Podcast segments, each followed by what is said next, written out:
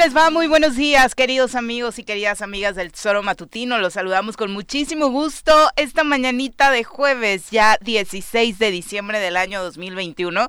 Nos encanta poder recibirlos en este día en el que, bueno, inicia una de las tradiciones más lindas para despedir el año, que es la de las posadas. Ojalá que todos ustedes que ya tienen organizada la suya, pues por supuesto la disfruten totalmente en paz y por supuesto como pues marca la esencia de estas y otras festividades de fin de año, ¿no? Eh, precisamente con el objetivo de poder compartir con nuestros amigos, seres queridos, compañeros de trabajo, un espacio para pues reflexionar y divertirnos en este cierre de año. Así que un abrazo para todos ustedes a través de la 103.7 de su FM, a través de donde eh, desde donde llegamos hasta sus oídos y también a través de internet. Eh, ya sabe que lo recibimos de igual forma en www.eltesoromatutino.com, en radiodesafío.mx y en nuestras redes sociales. Estamos en YouTube y en Facebook, ahí en el perfil oficial de este programa que se llama El Tesoro Matutino. Mi querido Pepe, ¿cómo te va? Muy buenos días. Muy bien, Viri, buenos días. Mira que estoy pendiente de las fechas y no recordaba que hoy inician sí las posadas. no me han invitado a ninguna. ¿Cómo crees?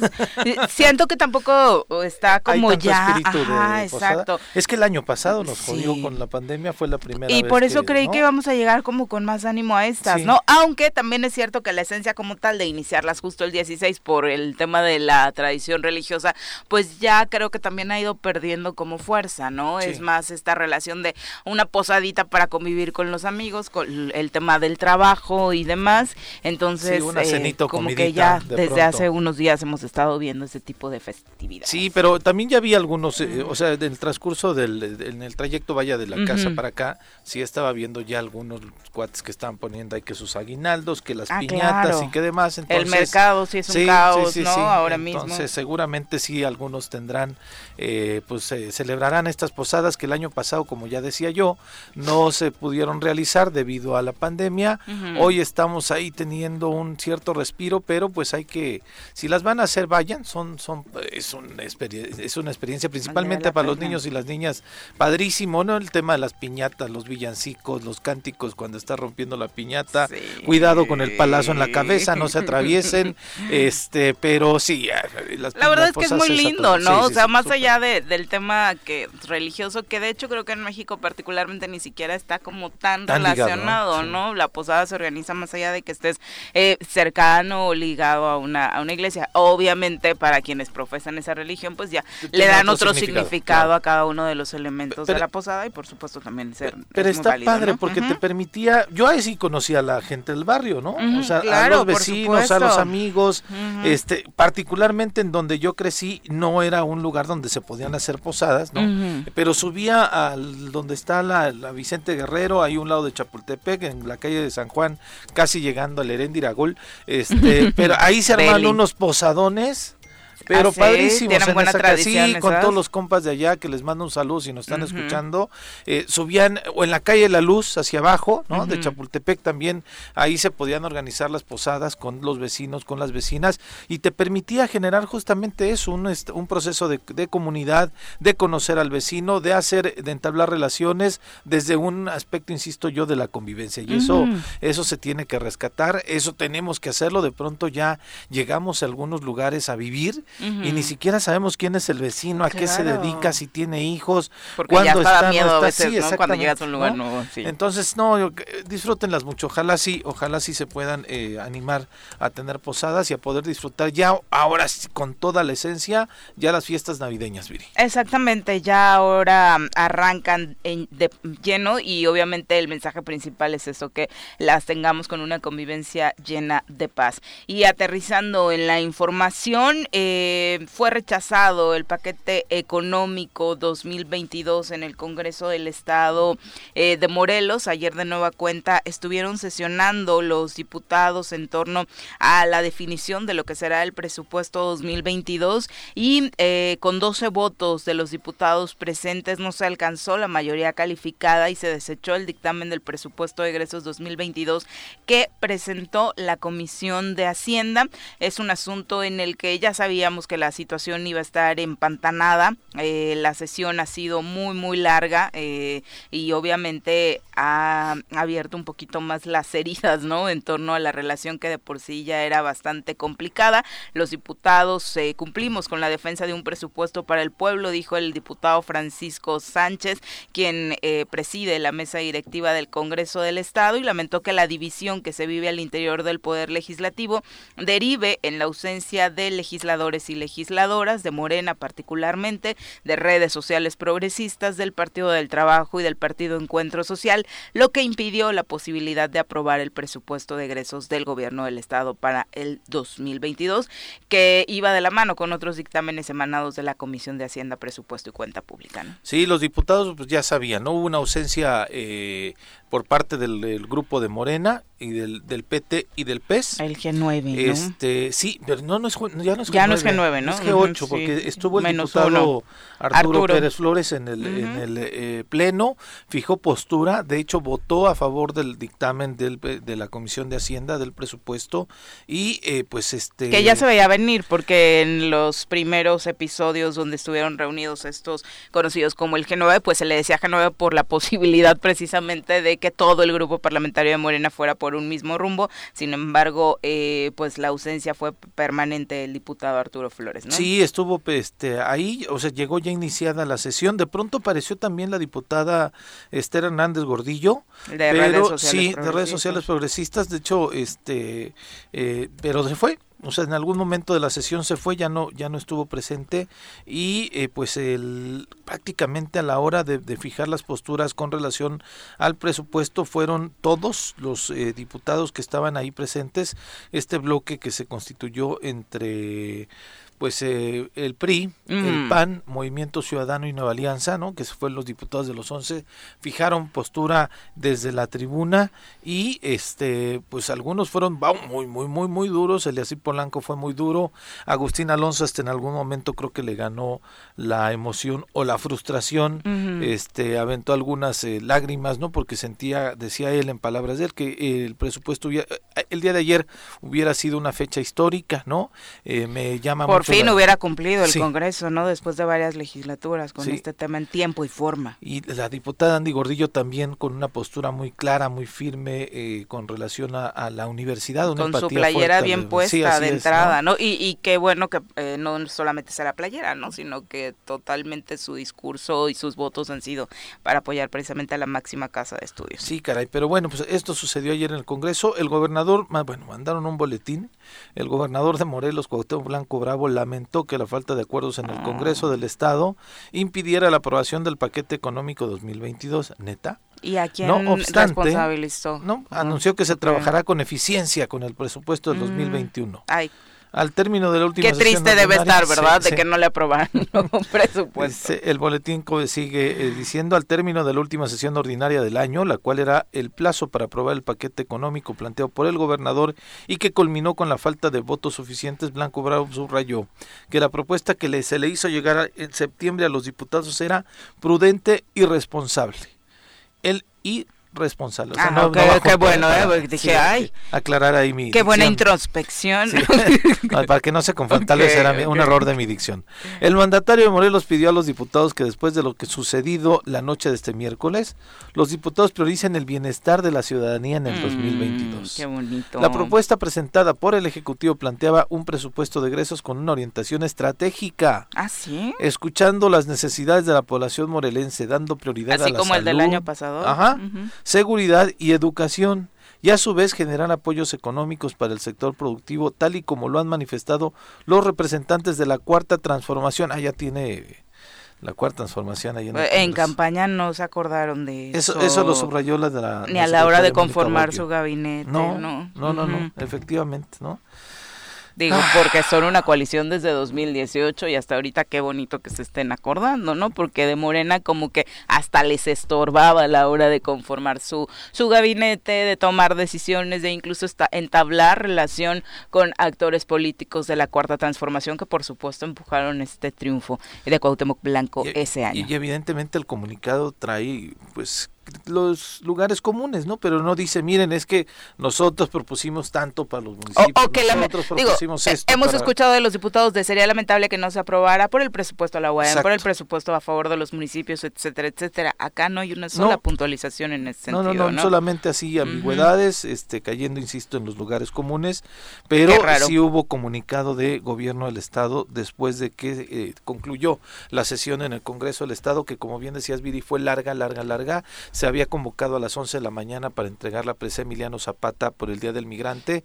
Empezó también muy tarde, ¿no? Esa sesión. Desde ahí eh, se evidenció que no se iban a presentar este bloque de diputadas, principalmente diputadas eh, en a, la sesión de, de, para aprobar el presupuesto y pues evidentemente ya como eso de las 7 eh, de la noche fue cuando empezaron a arrancar otra vez y desde luego lo que hizo este Congreso eh, al menos fue cumplir el protocolo. O sea, después de que se realizaba la votación ya decían, pues bueno, no alcanzamos los 14 votos suficientes y por eso se ve en la necesidad de desechar la propuesta de presupuesto y otras otras eh, cosas más que votaron el día de ayer.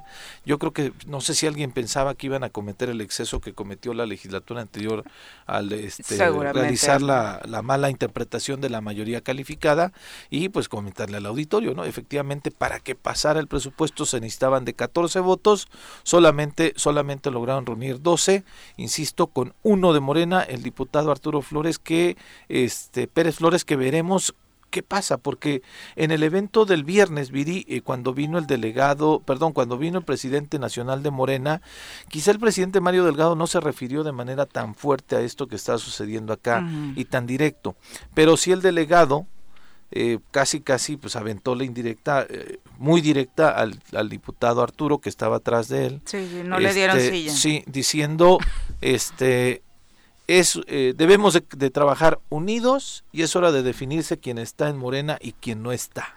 Entonces veremos a ver qué, qué reacciones hay con relación a ello, pero además yo le preguntaría a la gente de Morena prácticamente si pues creen que si tuviéramos que calificar como la, la, actuación del, del, grupo parlamentario de Morena en esta aprobación del presupuesto, si estarían de acuerdo con lo que dijo ayer en tribuna el diputado Arturo Flores o el silencio que hubo por parte de la bancada de Morena. Lo que comentó a través de sus redes sociales el diputado Arturo Flores fue que su voto a favor del dictamen presentado ayer sintetiza el cumplimiento de compromisos que ha asumido con el pueblo de Morelos y que el sentido de su voto está razonado desde su posicionamiento del lado de las personas, que es a quien se debe y a quienes responde. Con el pueblo todo, sin el pueblo nada. Mi postura es transitar con respeto a todas las opiniones y en apego al compromiso que tengo con la sociedad, que es legislar con honestidad. Y aquí hace una puntualización importante. Respondo también al principio de que en Morena no hay un pensamiento único, sino principios en torno a un objetivo común, donde mis compañeras y compañeros de partido nos inspiramos en la historia de lucha del pueblo mexicano. Así que, bueno, apegándose a los preceptos de Morena, ¿no? Si es verdad que no hay un pensamiento único, si es verdad que no hay un bloque que expulsa precisamente a quien no piense como en la cabeza, pues tendría que respetarse la postura y no tener repercusiones al interior del partido. Saludamos antes de irnos a pausa a quien hoy nos acompaña en comentarios, por favor. El poder naranja se hace presente en la cabina del choro matutino. Todos atentos, llegó el momento de sacar la guitarrita y presentar a nuestra colaboradora de hoy, Mirel Martínez.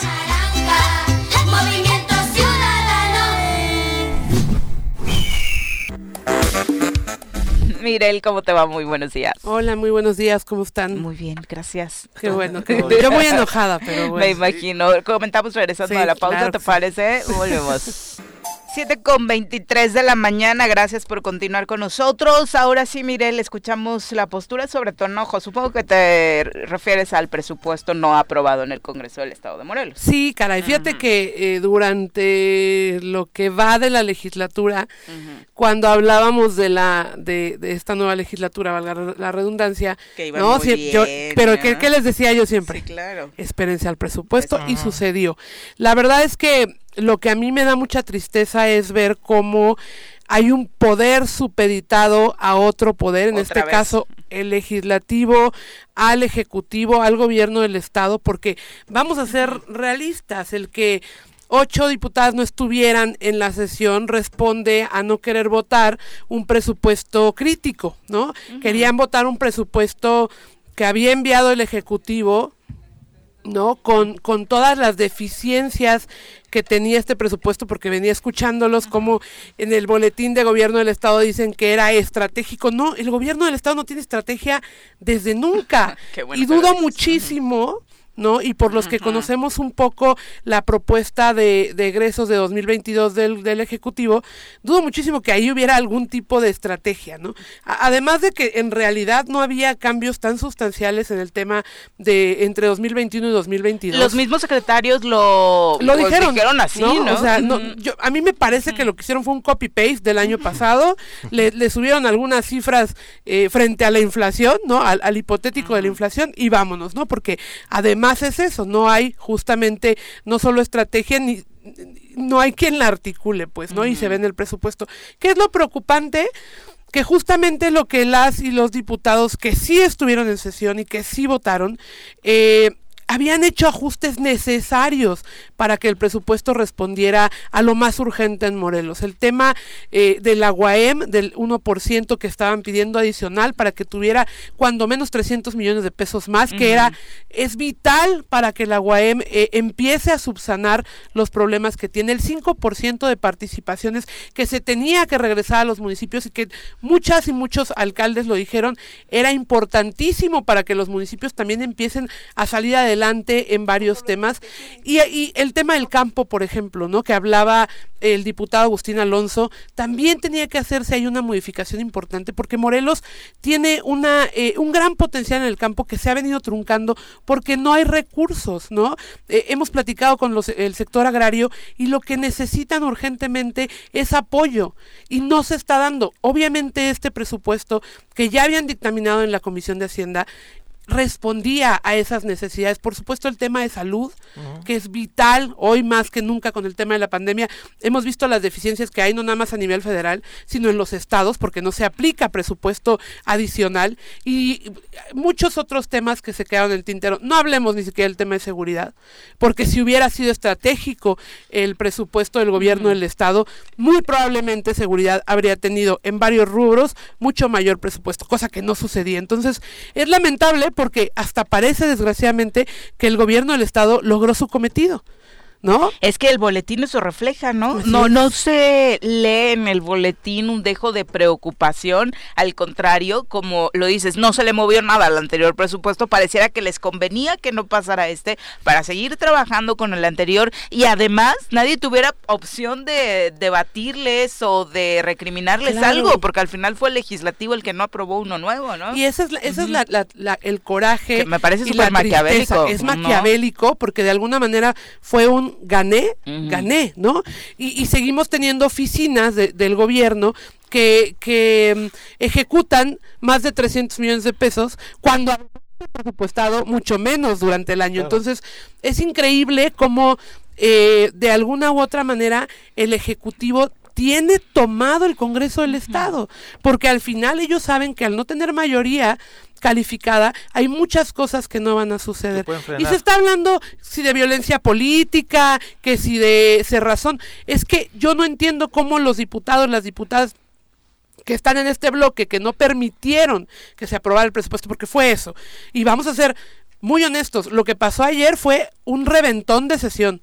Y no puede ser que las y los diputados no estén haciendo su trabajo, su chamba es estar en las sesiones, es votar, es debatir, es cuestionar, es criticar, es estar ahí y no lo hicieron. De entrada, perdón, no están haciendo su trabajo. Y en cualquier lugar en donde tú no hagas tu trabajo, te largas. Esa es la verdad.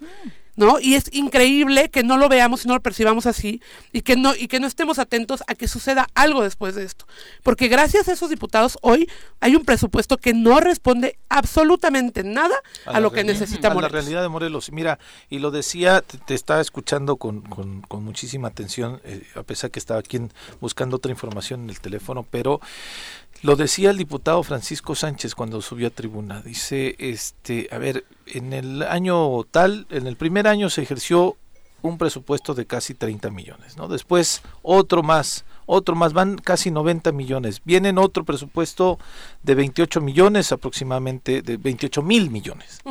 Hay que ponerle ahí. Miles, los, miles, los miles. Este, ¿en dónde están? O sea, que nos digan. ¿Qué se ha visto? Este, exactamente la gran obra este, que se haya realizado en los primeros tres años de este gobierno, en dónde está la gran política social de apoyo a la gente en estos tres años de política de gobierno, en dónde están las inversiones que hayan llegado no para favorecer la economía o dónde están las empresas que claro, se alguna algún empresario le apuesta, le invierte su lana para abrir un hotel, para abrir un restaurante, nos mandan un boletín de que se está, transformando Morelos, no me parece una de las cosas con dinero. hotelera en Morelos. Y yo dije, neta, viene una inversión muy fuerte. Abro eh, la información, el boletín completo era la apertura de un hotel. Y obviamente es una inversión individual, una familia que se la jugó para abrir un nuevo espacio y generar empleos, ¿no? Sí, y, curiosamente, Viri, hoy en Reforma, en primera plana, aparecemos con la muerte de la mujer, esta actriz de la semana de, de Lomas de Cortés, de Lomas de Cortés, ¿no? Entonces, ¿cómo se contrasta, no? ¿Cómo se contrasta lo que sucede en el Congreso? Una frustración verdaderamente terrible por parte de quienes, este, pues estamos esperando información, porque además estos micrófonos han estado abiertos a los dos bandos, ¿eh? este, a los dos grupos parlamentarios. Ha habido un silencio absoluto por parte del grupo de las ocho diputadas, eh, eh, de las siete diputadas más uno, y eh, solamente dos boletines de prensa el día de ayer a partir de las 4 de la tarde, aproximadamente 3 de la tarde, de la diputada Mirna Zavala y de la diputada Tania Valentina. Que no dicen, diciendo, nada.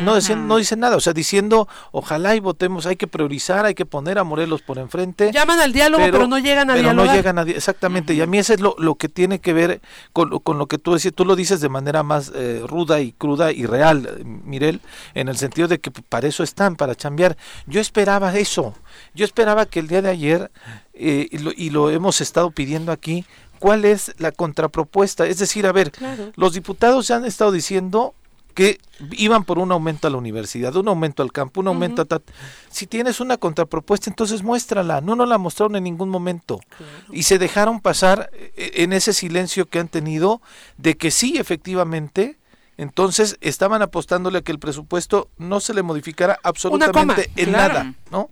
Sí, porque justamente como lo dices, a ver, está bien, no quieres el presupuesto que se ha dictaminado, eh, hay cosas que tú crees prioritarias sobre otras que a lo mejor se están priorizando, haces una contrapropuesta, ¿no? Y, generas un equilibrio, pero no es así. Yo, lo que decías, hay dos puntos muy importantes que tú dijiste. El primero, el de los boletines, perdón, no decían absolutamente nada, nada, ¿no? Llaman a una concordia que en lo operativo rompen, ¿no? Porque esa es la verdad, o sea, no puedes mandar un boletín de prensa llamando al diálogo, a la concordia, a la reconciliación y por otro lado estar reventando la sesión y ser incluso artífice de, de, de, ese reventón.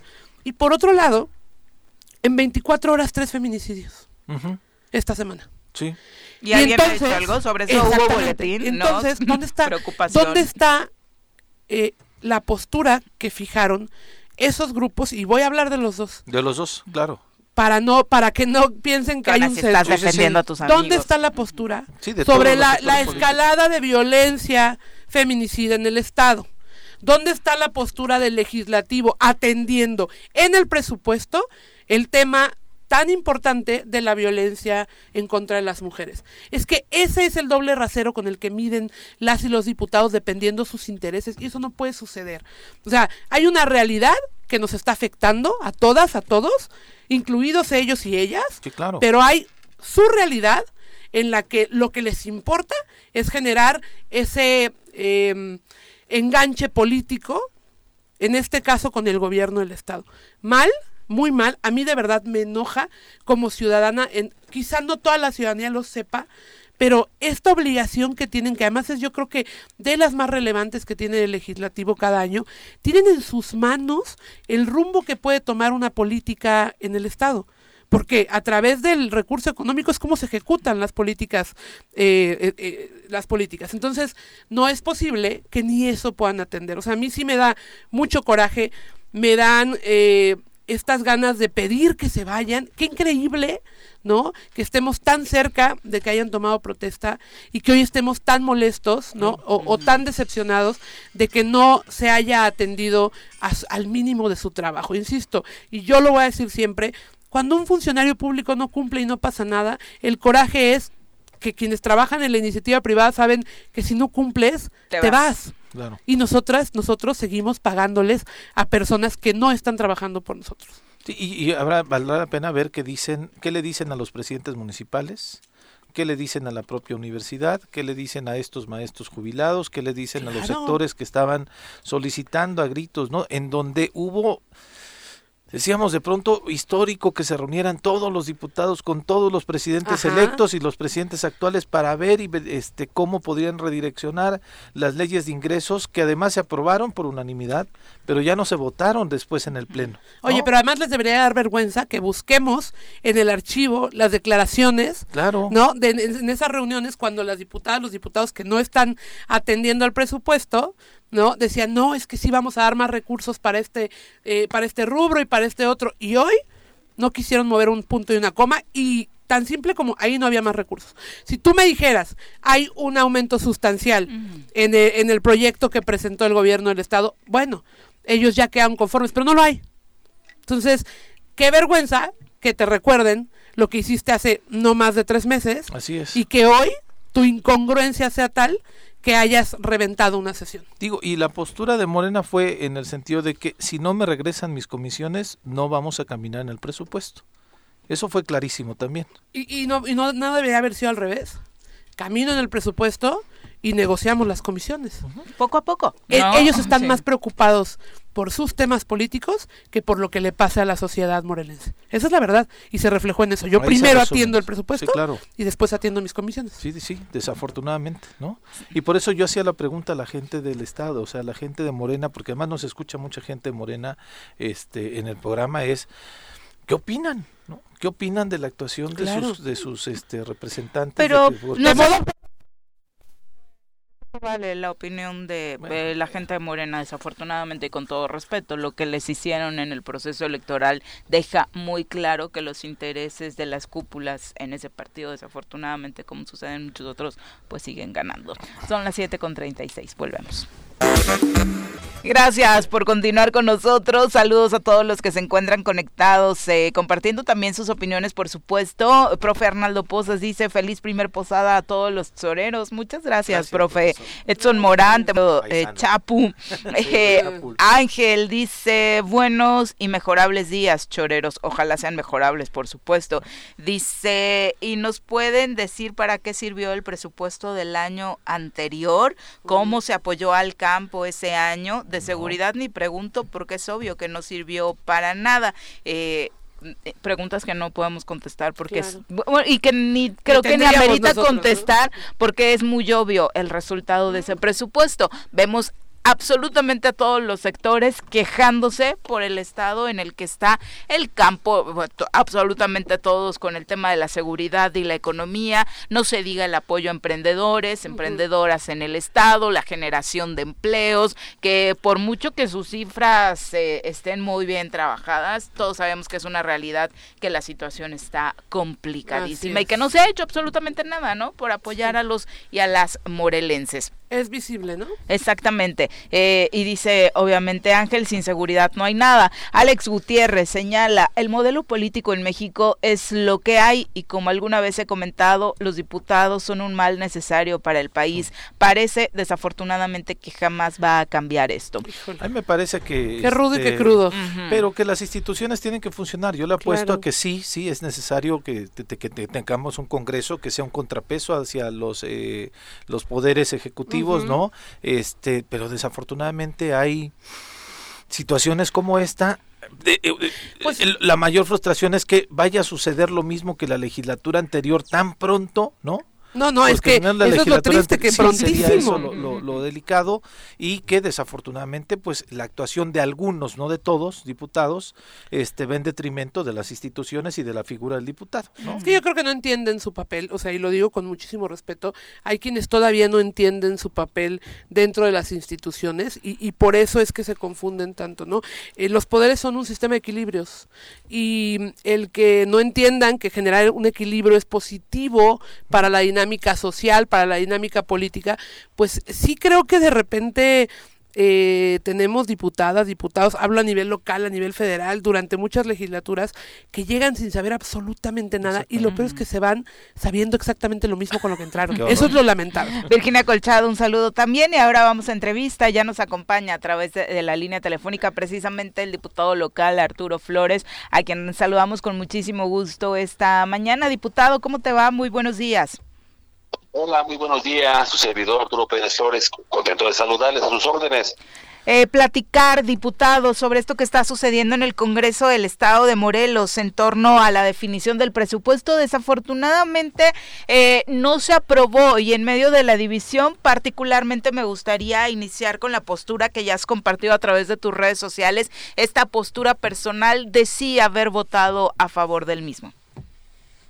Eh, bueno, votamos a favor, no tienes conocimiento del dictamen que preparamos 18 diputados eh, en reuniones que tuvimos ahí en la Comisión de Hacienda. Eh, como tú supiste, se invitaron algunos este, funcionarios para conocer pues de sus presupuestos. Y en función de ello fue que hicimos unos aportes y trabajando en ese sentido, pues claro que nos vimos este obligados a, a votar este por este paquete, obligados porque porque nutrimos con, con, trabajo como mm. muchos compañeros y compañeras y además este ese trabajo venía de necesidades que escuchamos en la calle.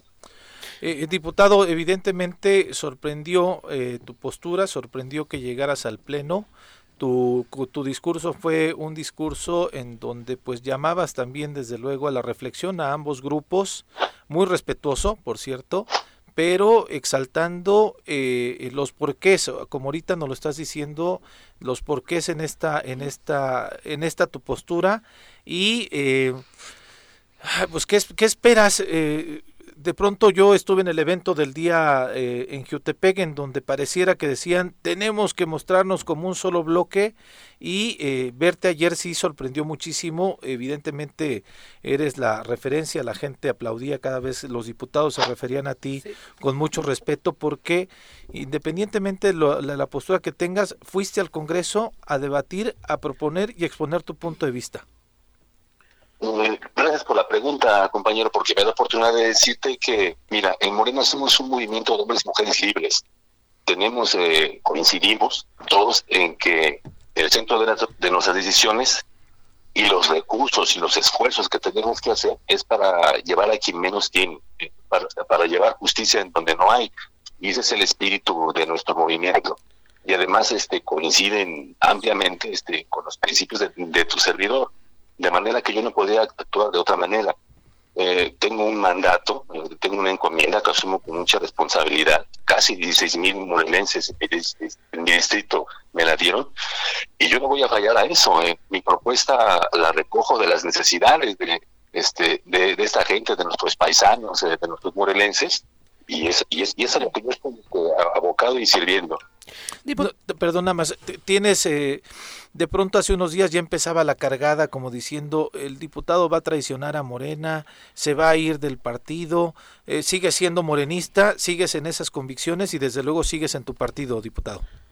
Por supuesto, amigo, esos son este de repente algunos comentarios que sí escuché y como platiqué también en una entrevista en IGTP, incluso hay unos memes, algunos chistosísimos en ese sentido, pero, pero no hay razón. Eh, eh, mis acciones eh, van encaminadas a apoyar a la gente y es el espíritu de Moreno. Diputado, mencionaste al principio que una de tus motivaciones para estar ayer en esta discusión es que habías estado junto con otros 17 diputados y diputadas pues eh, generando esta contrapropuesta de presupuesto y me llama la atención porque eh, solamente 12 de esos 18, de esas 18, eh, estuvieron ayer. ¿Qué pasó con esas seis personas, eh, ¿en qué momento se fracturó el trabajo eh, que se había venido realizando al parecer en conjunto? ¿O cuál es, qué opinión te merece esta ruptura que hacen para no votar por un presupuesto que en el que ellos y ellas claramente habían participado? Mm, bueno, este, yo creo que esta respuesta la habrían que responder esos compañeros o compañeras. Yo lo que te puedo este, decir es que respeto este, las, opiniones, incluso los cambios de opiniones de mis amigos y de, mis amigas.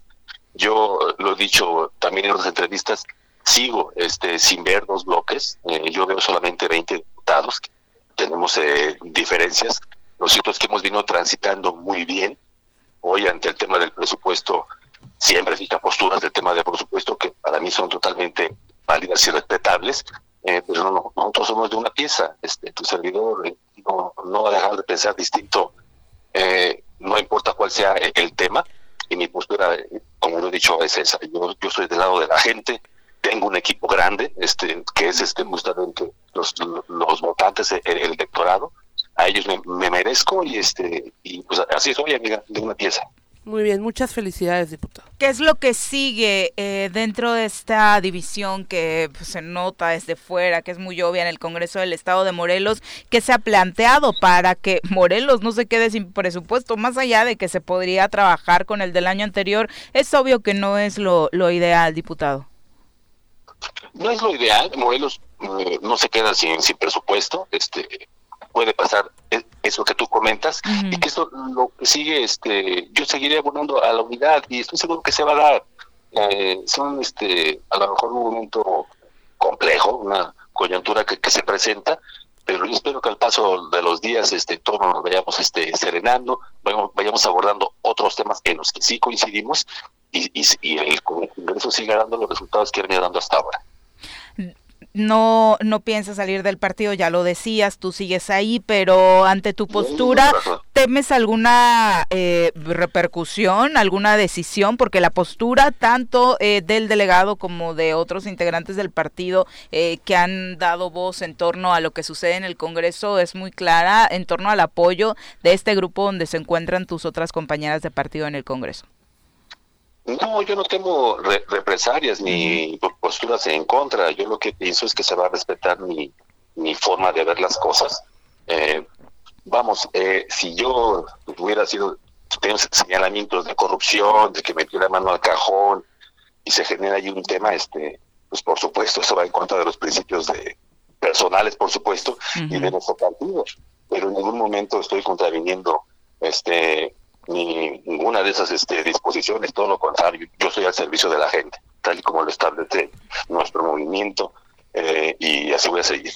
Arturo, este, en particular, ¿cuáles fueron las, los temas eh, que tú, eh, pues vaya, pusiste, añadiste en esta, en esta propuesta de presupuesto? ¿Cuáles eran los temas que movieron Arturo Pérez Flores para y que abonaron, vaya, a que este dictamen se aprobara? Pero que desafortunadamente no alcanzara los votos suficientes para que fuera ley. Fueron varios los análisis que, que, hicimos desde un momento también eh, al interior del equipo y por sugerencia, por supuesto, de muchos buenos amigos asesores. Eh, aprovecho para saludar al equipo ahí de la oficina del primer distrito. La verdad, tengo unos compañeros y compañeras que no sabes cómo me, me, ayudan. El análisis o el espíritu del análisis fue el siguiente. Primero que nada, no vamos a pedir dinero de más este, porque el presupuesto es justo, las necesidades son, variadas y, no podemos jalar la cobija, como se dice, para un lado para destapar el otro. Entonces privilegiamos con mucha creatividad y análisis etiquetados y algunos ajustes dentro de, las mismas dependencias. Te, pongo, por ejemplo, el caso del COBAEM. Este, el COBAEM, eh, los amigos del Colegio del Bachilleres, tienen un incremento planteado ya por el Ejecutivo este año de 30 millones de pesos. Y tienen un atraso en cuanto a temas de pensiones, este, para los compañeros ya estén jubilados, eh, por 37 millones. Lo que nosotros planteamos, por ejemplo, fue etiquetar esos 30 millones para atender a los compañeros que ya tienen ese derecho ganado, este, y, hacer unos ajustes, por ejemplo, en el caso de, del IEB, hay 10 millones de pesos para cuotas escolares. Como no tienen reglas de operación, año con año se toman otra vez estos 10 millones y a través de la ley de transferencias se ejecutan en otras áreas. Entonces propusimos, si esos 10 millones no tienen regla de operación, los está recogiendo, tomémoslos, sumémoslos al aumento que ya tienen COBEM y atendamos de una vez por toda esta necesidad de los amigos jubilados, de esos maestros que a tantos cientos o miles de alumnos eh, o de morelenses han, ayudado y que creo que es este justicia atender esa necesidad. Como este ejemplo que te pongo, hicimos otros ejercicios, este, sin tomar, insisto, dinero de más, poder etiquetar, darle certeza, darle garantía este, a los educadores o al, sector magisterial de nuestro Estado. Por otro lado, también te puedo comentar que el tema de la seguridad, de la Comisión de Seguridad tiene un presupuesto robusto como debe de ser, es un área este, muy importante para nuestro Estado y los números de, de seguridad y la percepción en nuestro Estado no es precisamente la mejor. Hay que fortalecer necesitamos más elementos en las calles. Eh, si a lo mejor por ahí usted tiene mejores datos, por favor corríjanme. No, no, no. Pero tenemos, tenemos menos de, de 4.000 elementos en nuestro estado. Sí, claro, y es muy obvio en muchos municipios la falta precisamente de elementos. Eh, son policías estatales. En una medida deberíamos andar sobre los 12.000. Es decir, tenemos un déficit de 6.000 policías. Este presupuesto plantea la contratación de 99 justificando que eso es lo que se egresa de las academias, pero no vemos un proyecto claro de, inversión, de apoyo algo creativo que atiende este problema tan importante. Es decir, si seguimos así, en un análisis así pronto, quiere decir que tendrán que pasar 60 años para que, obviamente, si no naciera un morelense más, tienen que pasar 60 años para que pudiéramos llegar a esa media nacional. Terrible. Y, realmente no se hace un planteamiento este, serio que aborda un problema tan sensible, tan delicado y tan demandante como es la inseguridad. Y todos los ejercicios que hicimos, por ejemplo. Diputado, entonces específicamente estabas por la lógica de etiquetar presupuestos para que el Ejecutivo no dispusiera del dinero como quisiera. Es correcto, y que se atendieran, este, yo no diría como quisiera, que se atendieran problemáticas reales, que se, urgentes, necesidades este, de la gente con certeza. Ese es el tema. Pues bien.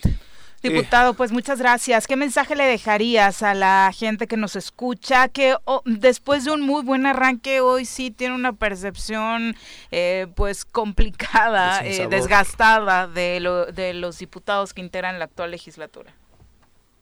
Que no este, se sientan eh, defraudados, que insisto que es una coyuntura, este, el servidor seguirá abonando, insisto, al diálogo, tenemos que seguir entregando resultados, no vamos mal, si hacemos un balance, a lo mejor aquí nos resbalamos un poquito con el tema del presupuesto, pero seguiremos adelante, yo tengo esa confianza, abonaré este para ello y eh, para que dejemos la vara alta, como decía ayer en el discurso, a los diputados que sí, yo, yo insistiré en eso y aprovechar, este, Viri, si me permites, para mandar un saludo a, los amigos de Cojuta, de Tepacingo, de Azochapan, de Taquiltenango y por supuesto a todos mis hermanos del Estado de Morelos. Aquí tiene un diputado que está de su lado.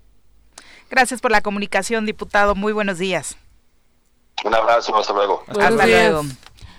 Bueno, pues así pues, esta, esta reflexión eh, que obviamente de manera eh, individual hace el diputado y seguramente cada uno querrá que, eh, pensará, ¿no? dentro de los legisladores que hicieron lo mejor. Pero fíjate la lucidez de hablar con argumentos, ¿no? Con números, con datos. a mí me parece que se puede o no coincidir ideológicamente en muchas cosas, pero escuchar a alguien que además... muy impactada porque lo estás diciendo de alguien de claro, Morena. por supuesto. es que a mí me parece que, que Morena, Movimiento Ciudadano, quien tú me digas, tendría que tender eh, su responsabilidad una vez llegando al, encargo a favor de la ciudadanía. No tiene que ver, o sea, esta lógica de la ideología política se tiene que dejar de lado una vez que se llega, porque si no, sucede lo que está sucediendo hoy en el Congreso. E insisto, escucharlo hablar sobre los números en el tema de seguridad, ¿no? Eh, que, que, que, completamente irrisorio, ¿no? O sea, lamentable. Eh, eh, y del otro lado están pensando los números, pero también lo tenemos muy en mente, o sea, sabemos que por ahí va el tema, pero el, el que lo haga así y que lo exponga con tanta claridad,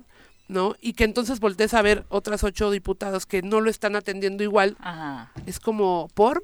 ¿no? O sea, ¿cuál es la diferencia? Sí, claro. Pero bueno, qué bueno que hay un diputado que... Eh, Dentro de ese grupo en particular, ¿no?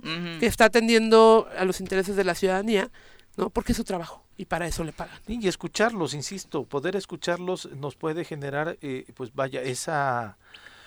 Pues sí, esa, esa conciencia de por dónde va cada quien, ¿no? Entonces, eh, sí fue sorprendente cuando ayer anunciaron el diputado Flores se integra a la, a la sesión. Ah, caray. Y después la diputada, digo, aunque después se fue, ¿no? Estuvo muy poco tiempo en la sesión. La diputada Erika Hernández, Gordillo, hubiera sido súper interesante poder escuchar a la diputada en tribuna para que expusiera sus argumentos del por qué no. ¿no? O sea, que, ahí sí, pues ahí muestras en el tema de pudiera estar de acuerdo o no con ella, pero tiene argumentos. El problema es que no escuchamos de la otra parte absolutamente nada, ¿no? Y entonces ahí nos quedamos el no porque yo quiero no es suficiente, ¿no? Para, para hacernos entender. Y de pronto el que callo otorga, y eso es lo que decimos siempre este, como cultura popular, ¿no? O sea, el que callo otorga. Y además, la riqueza del Congreso es eso, ir al debate, ir a exponer sus ideas, ir a mostrar las posturas. Aquí no, hubo silencio. es que, o sea, justo, justo yo insisto mucho en que el, el sistema no solo de equilibrio, sino el de frenos y contrapesos que tiene que haber, se tiene que gestar, en este caso, desde el legislativo, no hay más, o sea, no es, no es posible que no entendamos que el contrapeso es necesario, pero que el contrapeso lleva una responsabilidad y es la de buscar contrapropuestas, el de generar diálogo, consenso, acuerdos. Lo dijimos hace unas semanas que estuvimos aquí, la lógica tiene que ser, la lógica de la democracia tiene que ser el diálogo y el consenso. Por eso hay una pluralidad representada en los congresos, porque esa pluralidad representa a la sociedad y por eso es que tendrían que sentarse y desde su punto de vista o desde el punto de vista de esta pluralidad a la que representan, exponer hacia dónde vamos a ir. Pero si evidentemente eh, esa pluralidad se cambia por em, eh, el servicio a otro poder, porque, perdón, es que no hay otra palabra, ellos están así lo dijo el diputado ¿no? De manera muy fuerte. Eh, y es terrible ver, o sea, y además lo digo de manera eh, personal y como una reflexión individual, es terrible que te supedites a otra persona para ejercer tu criterio, en la vida en general. Máxime cuando eres un representante popular. Fíjate que lo, lo dijo ayer Agustín Alonso también. Porque además, si fuéramos en un esquema de derrotas y de triunfos, esta es una derrota para el Estado completamente para el Estado, para la sociedad en general. ¿Le van a echar la culpa o le vamos a echar la culpa al COA? Ya en el boletín ya dijo, lástima, que no llegan a acuerdos y demás. Lástima que no saben trabajar y hacer política. ¿Qué, es lo que no querían quizá hoy en alguna parte? ¿no? no, ¿qué es lo que no querían? Que hoy dijeran, el Congreso votó un presupuesto social y que las palmas se las llevara o Agustín Alonso o el propio Arturo Pérez Flores o, la diputada, ¿no? Del Congreso. iban a tener, lo digo con toda honestidad también, si los diputados hubieran aprobado este, este, hubieran tenido quizá un mes de gloria. Pero después el Ejecutivo iba a tener 12 meses de gloria porque iba a decir, iba a poder llegar a la universidad con la calidad moral de decir, pues sí, sí fueron los diputados, pero yo estoy poniendo la lana. Y entonces se paraba el gobernador en, el, en la universidad del estado y lo iban a recibir con mucha felicidad los universitarios, con los ayudantes, con los presidentes municipales, si les hubieran dado el 2.5, el 1.5, el que sea, lo que les regresaran era bueno. Los presidentes municipales iban a estar agradecidos con los diputados y desde luego con el gobernador. Y lo iban a invitar a las a las este, inauguraciones de todas las obras que podían tener en los municipios, al gobernador con los brazos abiertos y la gente en los municipios lo iban a recibir aplaudiéndole pero hoy más que nunca nos queda claro que eso no es lo que les interesa. No está dentro de su radar. O sea, más bien yo creo que lo decía no está dentro de su radar. No entienden lo que es políticamente redituable. O sea, y, creo que si algo ha caracterizado al gobierno, a este gobierno es justamente eso, que el, que ellos eh, van por lo económicamente redituable, no por lo políticamente. Porque en primera no tienen esperanza alguna, ¿no? Eh, o sea, yo no veo a un gobernador, para empezar, porque Morelos no es un semillero de, de presidentes, no veo a un gobernador de Morelos, mucho menos a este, eh, en la carrera presidencial, ¿no? Eso por un lado. bueno, el, el, el, que piense lo que quiera, pero una cosa es lo que piense y una cosa es lo que suceda. Yo me encargaría de irme al Zócalo de la Ciudad de México cada fin de semana y decirle a la gente, no vote por él. Mire, yo vengo de Morelos, y mire todo lo que está pasando, ¿no? Pero eh, creo que su lógica no es política, porque pues no les interesa, su lógica es llenar eh, sus cuentas personales al punto en el que cuando termine este sexenio puedan irse muy lejos, ¿no? En primera, pues por la graciosa huida, y en segunda, porque pues es lo que les gusta, ¿no? Y creo que es así, y, lo vemos en, un promedio importante de eh, los funcionarios y las funcionarias del gobierno actual. Entonces, yo creo que por eso no lo perciben así, no les interesa, les vale gorro, ¿no? Y, y, y ellos solamente querían su mismo dinerito, porque ya tienen prospectado cuánto les va a quedar este año. Perdón. Qué desafortunado que lo único que hagan sea eso, pensar en sus bolsillos y no en el interés de los morelenses en general. Son las 8 con 4, tenemos pausa, regresamos con más. 8 con 8 de la mañana a nivel nacional, por supuesto, la gran noticia se la llevó este anuncio del Departamento de Estados Unidos que lanzó este miércoles una recompensa por información que conduzca a la detención de cuatro hijos de Joaquín El Chapo Guzmán, quien cumple con una sentencia de cadena perpetua en Estados Unidos por narcotráfico. La recompensa para todos los que quieran hacerse millonarios es de 5 millones de dólares por cada uno de los hijos. E por eso se les busca como miembros del cártel eh, de Sinaloa y sus nombres son los conocemos, el caso más reciente y, más público, el de Ovidio Guzmán López, Joaquín Guzmán López, Iván Archibaldo Salazar y Jesús Alfredo Guzmán Salazar. El departamento ofrece esta recompensa de hasta 5 millones de dólares por cada uno si usted les otorga información que conduzca al arresto o condena de estos cuatro mexicanos. También se precisó que los cuatro hijos del Chapo están sujetos a una acusación federal en ese país por su probable participación en el tráfico ilícito de drogas. Oye, y los y los militares, los los marinos que participaron en el operativo ahorita dando sí, ya sería millonario. y fíjate que el anuncio se da Viri en, eh, hoy hoy justamente se cumplen 12 años de la de Beltrán Leiva, de Beltrán Leiva, ¿no? De, justo el operativo aquí a escasos metros de del choro matutino en donde pues se dio esta noticia que retumbó a nivel nacional. Y que marcó a nuestra entidad. O sea hay un antes y un después en, el estado de Morelos en el tema de inseguridad y de violencia no después de esa del arribo del operativo tan espectacular porque sí fue como de película sí claro la marina llegaron el ejército. llegaron los helicópteros bajaron a rapel los este elementos de la marina en las este pues en las en la azotea de, estos edificios altitud de aquí de Cuernavaca, Morelos, y este fueron horas, para porque, fueron horas de enfrentamiento. Que es de esos eventos en los que, como en, eh, eh, en otros que nos marcan de manera muy particular, y este lo hizo porque cambió nuestra vida, nuestra forma de relacionarnos, de salir, de convivir. Eh, todos tenemos una historia de ese día, ¿no? De dónde, está hace que 12 años, eh, en este programa el director general se hacía posadas, se hacía convivios en forma, ¿no? Y justo ese día era, no es reclamo ni indirecta, convivio de fin de año, ah, ¿no? Nos encontrábamos en Río Mayo donde Juanjo tenía eh, también como copropiedad de un, un, restaurante y justo en la esquina al lado del Starbucks estábamos como en nuestro convivio, seis de la tarde y estaban sobrevolando y todo el mundo creyó que era como lo que hoy vemos y que ya mm. nos parece cotidiano, ¿no? Y en aquel entonces la verdad es que no te generaba como miedo, ¿no? Al contrario. Hasta ahí sí se escuchaban los Sí, sí, pero nosotros de hecho de ahí eh, estuvimos, estuvo sobrevolando desde las 6 de la tarde. Algunos compañeros de hecho eh, se regresaron porque teníamos todavía proyectos por la noche y entonces estuvieron trabajando acá en la oficina. a ellos desafortunadamente sí les tocó escuchar con mayor fuerza ese tema. Eh, recuerdo que después de eso Juanjo y yo nos fuimos a otra cena también por fin de año por la zona de San Diego y de ahí la indicación, había otros actores políticos, empezó a circular la información de esta sucediendo esto. No, de hecho, la recomendación fue de no salgan, en, no, salgan en este momento porque la ciudad está hecha un caos. Estuvimos dándole seguimiento a través de, bueno, prendieron la tele en el restaurante, ¿no? Para darle seguimiento a través de los medios nacionales. Y sí, a la salida por ahí de las 12 de la noche, eh, la verdad es que ya había retenes en todos los puntos. Para llegar a Temisco, eh, saliendo de la autopista, eh, la verdad es que en Chipitlán ya era como de pasar por un retén militar, ¿no? Porque obviamente había gente que logró darse a la fuga en ese momento. Sí, no, todos tenemos una historia, ¿no? Y todos tenemos gente que, yo tengo un amigo que justamente, como en el momento más álgido, estaba pasando por afuera de, por muy, ubican los, eh, hay unos pollos muy famosos por acá.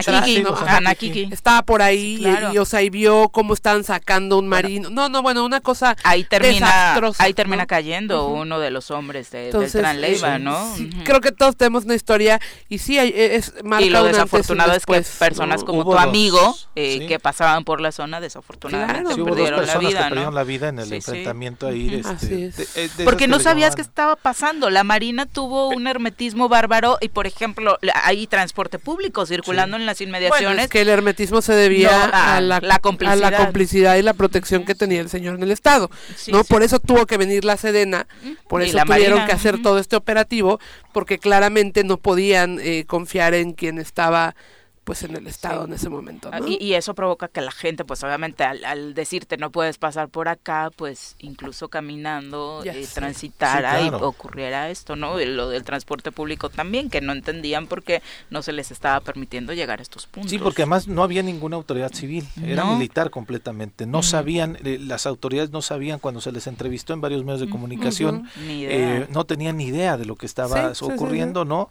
Escuchabas al, al secretario de salud, de pronto al secretario de gobierno en ese tiempo y decían, no, es que no sabemos qué está pasando, este, bla, bla, bla, eh, pero pues recomendamos que la gente no, no pase por ahí.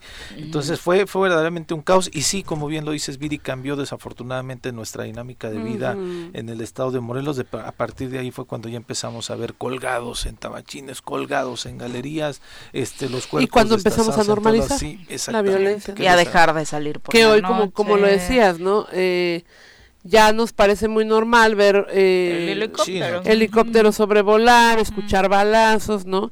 Y un poco regresando al tema de lo de los hijos del Chapo, a mí ayer ayer que estaba que vi la nota, lo primero que hice fue remitirme a fue marcarle al FBI a la detención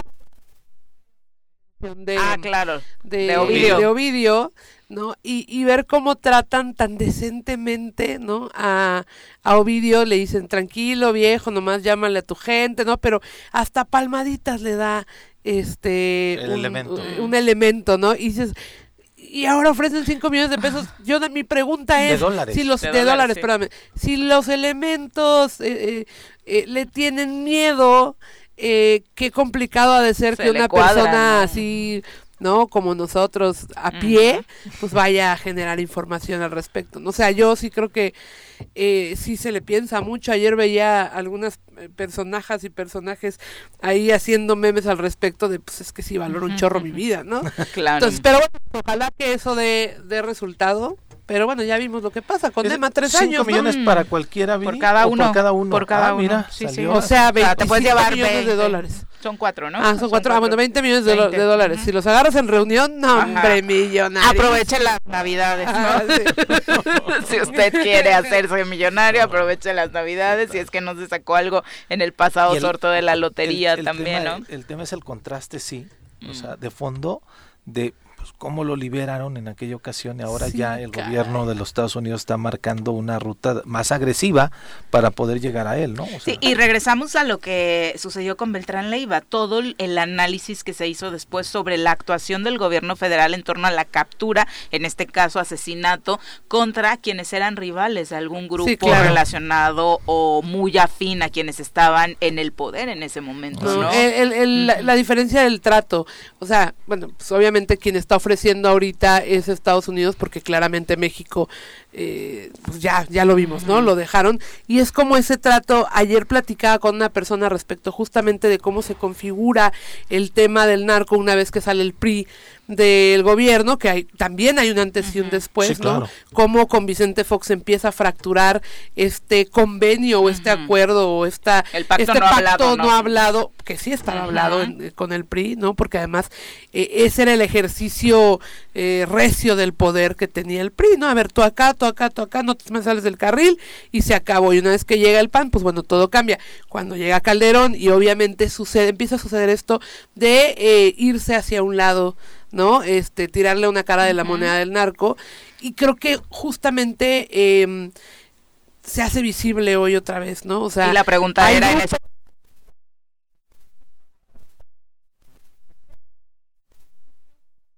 estamos regresando a, no me puedes decir que algo no está mal si tú dejas ir a una persona que sea narco no, ¿no? Eh, conoce la operatividad del cártel más importante o más duro de este país, ¿no? Pues Entonces, lo mismo que pasó con Emma, a mí me da hasta risa que le hayan dado tres años de cárcel, ¿no? Cuando, perdón, es una, una persona que atiende a toda la logística que tiene el cártel, o sea, imagínate cuántas eh, complicidades, cuántas muertes, de, de, manera indirecta, pero muertes, no tienen su haber. Sí, claro. Eh, el punto también es uno, el tema de la comprobación y segundo, el tema también de estar ahí tampoco te hace culpable, ¿no? De acuerdo a nuestras leyes. Que ley y justicia no son cosas iguales, ¿no? Yo venía pensando para acá, o sea, camino para acá, justamente viendo también esa, esa, esa nota, era, nacieron hijos del Chapo. Y lo que crecieron fue eso, o sea, vieron toda su vida que eso era su cotidiano y ese era su, no sé si llamarlo como destino, ¿no? Evidentemente podían haber tomado una decisión en algún momento, ¿no? De decir, no sigo por esta línea la delincuencia, me jalo para otro, para otro espacio, ¿no? Por Pero eh, pues su, su, su, su realidad ha sido esa toda su vida. Y qué duro. Sí, qué duro, pero yo creo que no exime, ¿no? O sea, ah, no, claro en alguna coyuntura ha tomado la decisión de no ser lo mismo que sus padres, no bueno que su que su familia. Pero no es una historia muy romántica, igual que la de Emma, o sea, a cuántas mujeres en el país, miren, o sea, entiendo que es una decisión de vida apostarle a estar con un hombre así. Eh, ojalá que haya sido el caso de Emma, pero también se sabe de muchas mujeres que desafortunadamente son obligadas a ah, compartir su vida, que son elegidas para que tú seas mi mujer. Y, si te cuesta a veces trabajar Claro, claro. Ahí estoy completamente de acuerdo.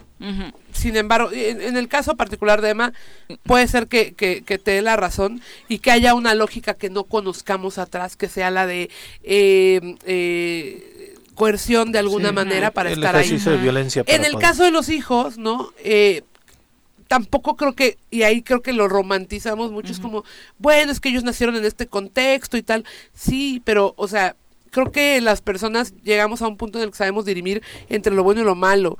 Y, perdón, o sea, no me digas que ninguno de los hijos del Chapo ha tenido en sus manos una AK-47. Ah, no, claro, sí. O sea, a lo que voy es que ahí sí ya tomaron una decisión de vida, ¿no? Este, y además de tomar no solo la decisión de pertenecer al cártel o de lo que sea, han tomado la decisión de tomar las riendas. Ovidio es operador del cártel en el país. O sea, no estamos hablando de algo menor. Son miles de muertes cada semana que tienen relación con esas personas. O sea, no son personajes secundarios de no, esta no, historia. No, no, no, lo entiendo, lo entiendo. Eh, en los comentarios dice Cabo Sotelo, chance y el presidente se gana los 5 millones de dólares. Ay, no vas a estar más, Cabo. Y Juanjo dice, en efecto, no participó el ejército, solo fue la Marina. Sí, solo fue la Marina en ese operativo de Beltrán Leiva en Morelos hace ya 12 años. Son las 8 con 20, vamos a entrevista, ya nos acompaña a través de la línea telefónica el líder de la FEUM, César Mejía, a quien saludamos con muchísimo gusto en este espacio. César, ¿cómo te Muy buenos días. Hola Viri, buenos días. Eh, bien, bien, todo bien, gracias por aquí. ¿Ustedes qué tal? Muy bien, saludándote desde cabina, por acá también Pepe Montes y Mirel Martínez, interesados en conocer, César, tu postura respecto a esta no aprobación del presupuesto 2022 que traía temas muy importantes y que estaban buscando favorecer un grupo de diputados como eh, Andy Gordillo, que ha estado muy cercana a ustedes, y, algunos otros eh, que sí sesionaron ayer y que, bueno, desafortunadamente tras la no aprobación no va a existir un aumento para la máxima casa de estudios en el estado. más, más allá, Viri, de, de las posturas políticas que pudiésemos tener al interior o como individualmente, ¿no? Como personas, lo que yo lamento en este ejercicio es la falta de consenso en el poder legislativo.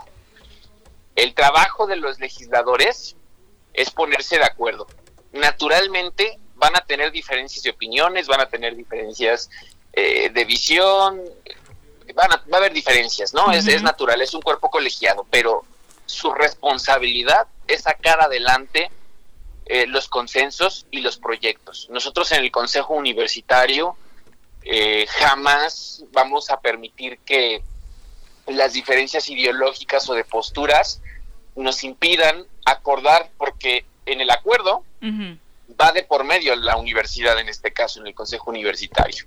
Y en estos consensos, consensos y en estos acuerdos va de por medio el bienestar del Estado y, y por ende también el de la universidad.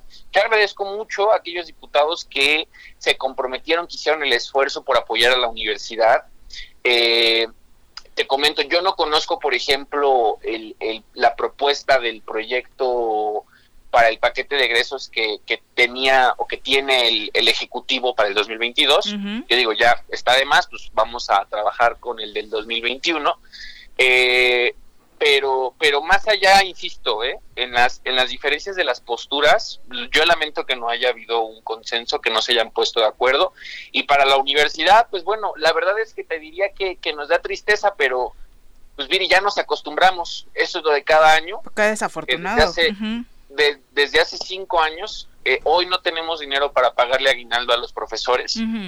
Este entonces pues pues ya yo creo que ya ya ya no, ya no nos sorprende que, que, pues estemos en esta situación de crisis, pero nos sentimos esperanzados porque, porque cada vez más eh, la, la, la, universidad está en la agenda pública y se, y se nota y la gente nota que tenemos una necesidad, que tenemos una emergencia y lo que yo les digo siempre, no solo a los diputados, sino a presidentes municipales, al Ejecutivo, incluso a la Rectoría, es que eh, siempre por diferencias políticas, por problemas políticas, que si por la administración pasada de la rectoría, que si por la estafa maestra, que si por la crisis, que si por el gobierno federal, que si por la falta de recursos, que si por la, por la aprobación del paquete, siempre, siempre, siempre las diferencias son entre cuerpos políticos y los afectados y los amolados son los estudiantes.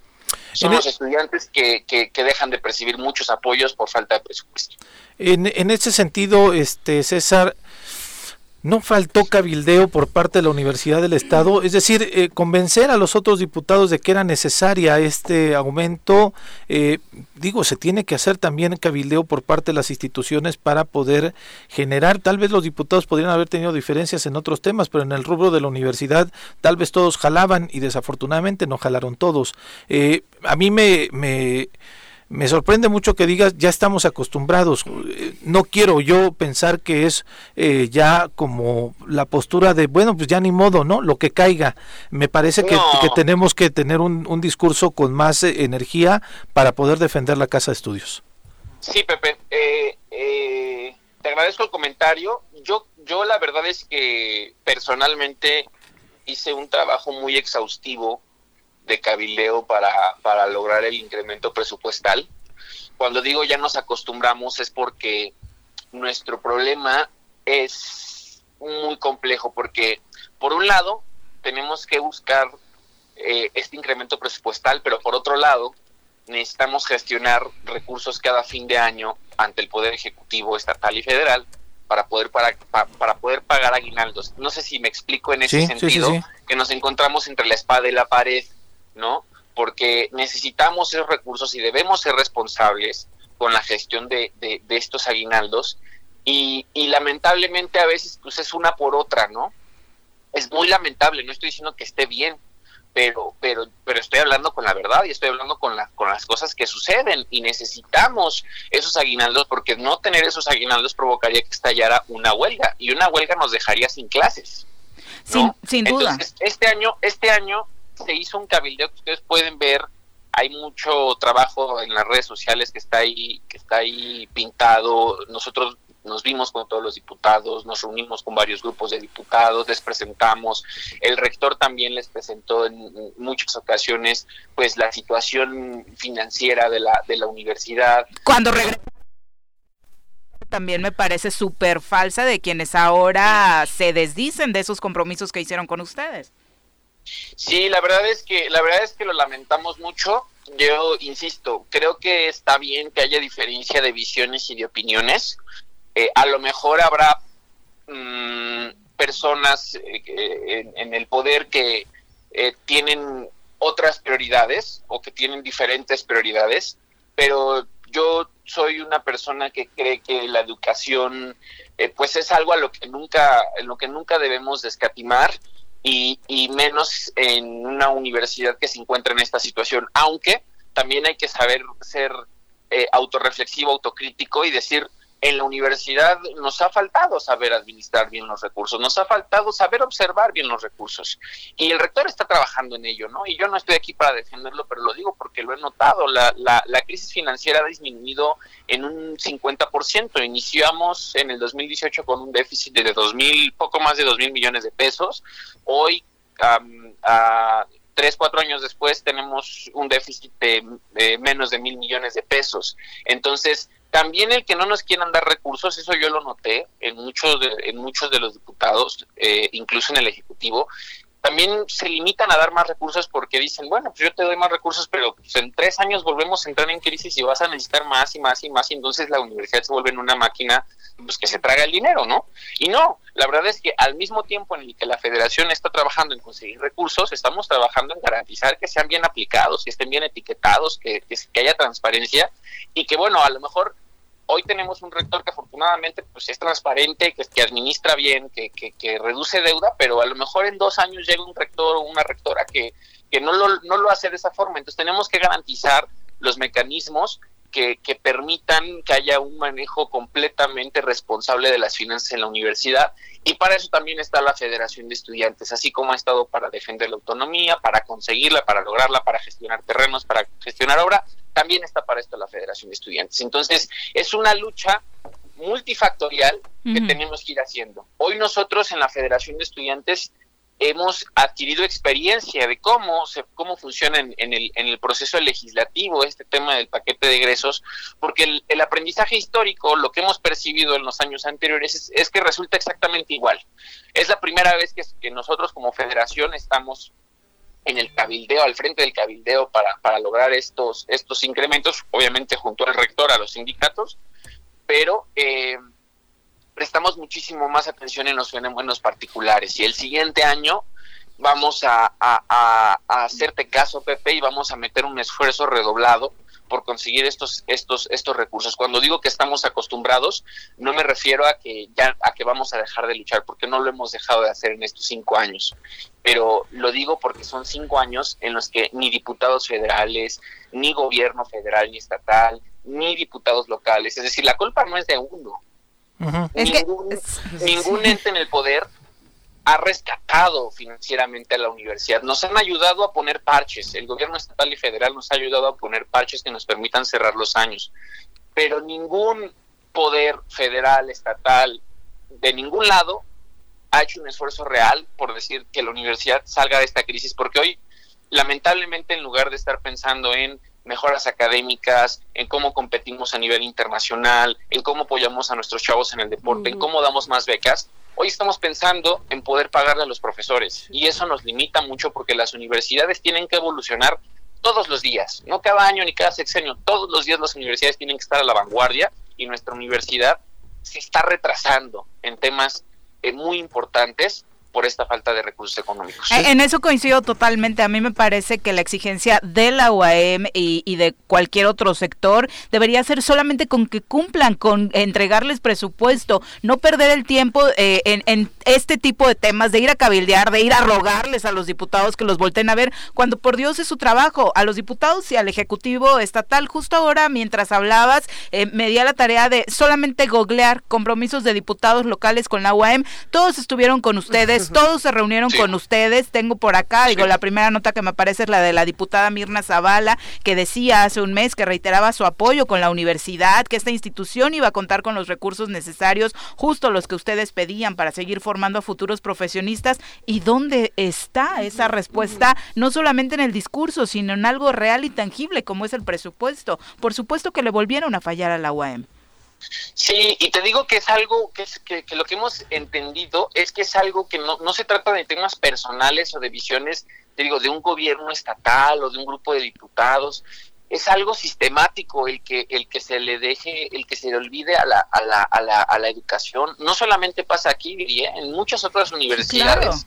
he tenido la oportunidad de observarlo en la CONEM en la Confederación Nacional. Gobiernos de derecha de izquierda de centro de todos abandonan las universidades y esto es algo eh, muy lamentable que dejó la herida abierta de la estafa maestra, ¿no? Yo creo que final, sí, sí, sí abrió una brecha de desconfianzas a las universidades en cuanto a los temas financieros, pero a ver, aquí está habiendo un incumplimiento constitucional. El artículo tercero dice, se tiene que garantizar el acceso a la educación en todos los niveles a los mexicanos y mexicanas. Y hoy no tenemos el acceso a la educación garantizada, ¿no? Es decir, hoy sí, pero si mañana no hay dinero para pagar al profesor, ya no. Y eso no es una garantía. Garantía es cuando a pesar del tiempo, tú no vas a tener problema en percibir lo que percibes. Y esa es una esa es una falta a los derechos de los y las universitarios que estamos inscritos en la universidad, pero sobre todo a quienes aspiran a entrar a la universidad y que por falta de espacios mm. no podrán hacerlo. La generación, los jóvenes que, que, aspiran a entrar a la Universidad de Morelos, crece cada año. Es decir, cada año estamos dejando a más jóvenes afuera de la universidad.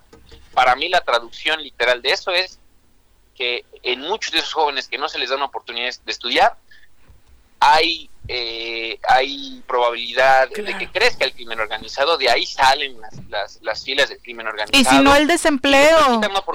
claro, por y la pobreza, sin duda. César, muchas gracias por la comunicación y estaremos pendientes de lo que sucede en este cierre de año en la UAN, que por supuesto, como siempre, vuelve a ser un tema complicado eh, en materia financiera. Muchas gracias, Viri, gracias, Pepe, gracias, Mire, y estoy a sus órdenes siempre. Gracias por la entrevista. Muy buenos días. De luchar por la UAM, no se les olvide. claro, son las 8 con 33. Volvemos.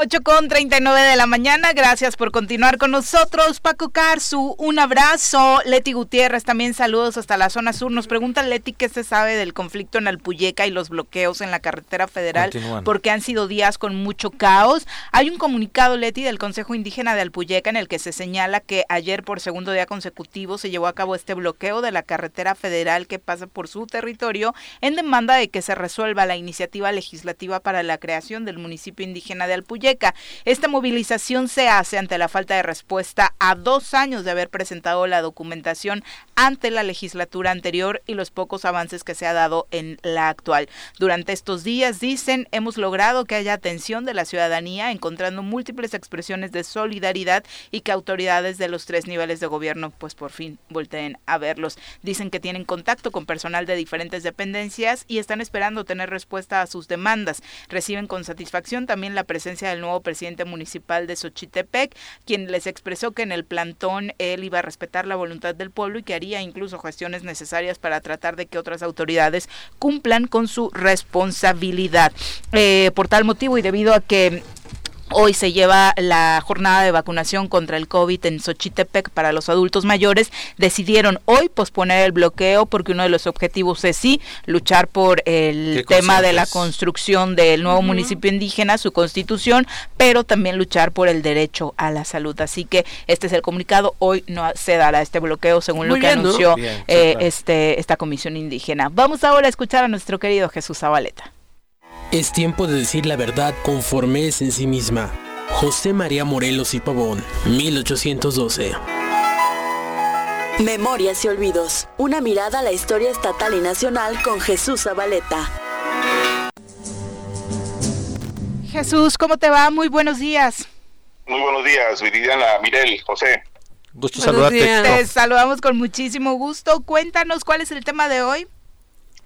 Hay un tema principal, pero antes de, abordarlo, quiero recordar que eh, un día como hoy, de 1848, fue creado por decreto el municipio de Mazatepec.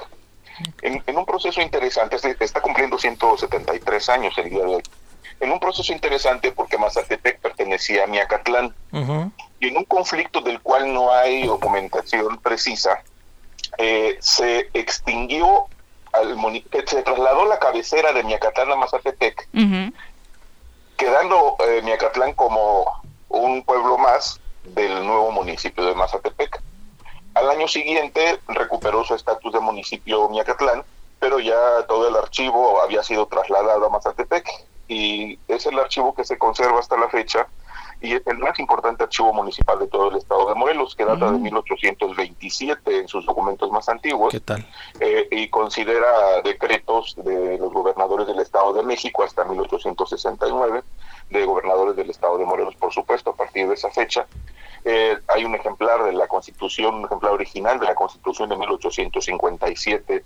Eh, hay documentos con la firma autógrafa de varios personajes, eh, incluyendo Ricardo Sánchez, el introductor de la Rosa Jojutla. Es la única firma que existe, Ricardo Sánchez, la que encontramos ahí. hoy recordamos la creación del municipio de Mazatepec, el 16 de diciembre de 1848. ¿El gentilicio cuál es, Jesús? En mi perspectiva es mazatepequense. Mazatepec. La C se convierte en Q, igual que para Zacatepec, Zacatepequense. Aunque hay quienes por eh, descomposición eh, hablan de mazatepense y zacatepense. Mi perspectiva es mazatepequense. Ok, pues felicidades a los mazatepequenses y mazatepequensas. ¿Quién los mazatense? Amaneciste simple, Viridiana. Está padre a los que estamos frente al micrófono practicar trabalenguas para que fluya mejor el habla, Jesús. Pero bueno, el otro tema, ¿cuál era?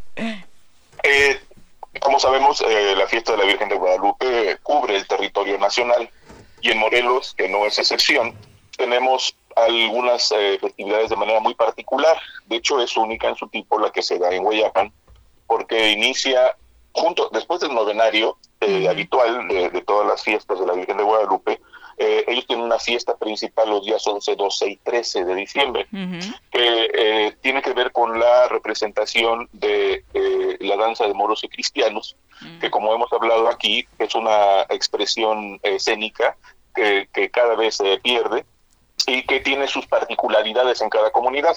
Hago el recuento de que en Morelos, eh, si bien prácticamente en todo el territorio eh, se eh, realizaba esta representación hasta los años 50, se fue perdiendo y solamente se conserva en Hueyapan, Atlatlaucan, aunque hace dos años que no se realiza, pero está vivo el grupo, Totolapan, Tlalnepantla, Xochitlán y Achichipico. Son los lugares en donde todavía se conserva esta danza.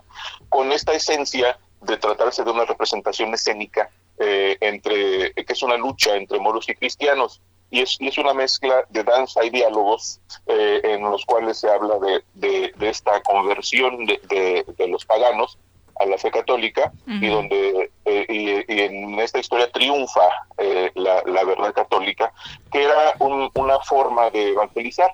Vale recordar que la representación de moros y cristianos data de eh, alrededor de, del siglo XIII y eh, 12 o 13 llegó a México con la conquista y se convirtió en una herramienta de evangelización muy importante. Pues en Huillapan conservan esta tradición con gente del lugar y con un director que, eh, que va cada año de Amecac, como dicen ellos, que puede ser el nombre correcto en su pronunciación Amecac, pero ellos dicen Amecac. De Amecac, San Juan Amecac, eh, llega el director hacen dos ensayos antes de la representación durante tres días. Estas obras duran de tres a cuatro días. En el caso de Hueyapan, duran tres días, mañana, eh, tarde y parte de la noche, durante los días 11, 12 y 13 de diciembre. En todo este contexto hay, hay una eh, convivencia muy importante porque eh, los responsables de, de, la fiesta, los mayordomos, hacen, preparan almuerzo, comida y cena para los tres días no solo para, para los integrantes del grupo de moros y cristianos, sino para los invitados que decidan llegar. Eh, nosotros fuimos los días 12 y 13 y bueno, nos recibieron con, con tamales de, de frijol yocote, con este, tamales de sal, con mole rojo, eh, con pollo. Este, obviamente hay pulque del lugar, se produce pulque en Hueyapan, un pulque muy diferente al de la zona de Huitzilac. Eh, y lo que hacen es un recorrido por las calles danzando primero para llegar después al templo y en el atrio se hace esta representación.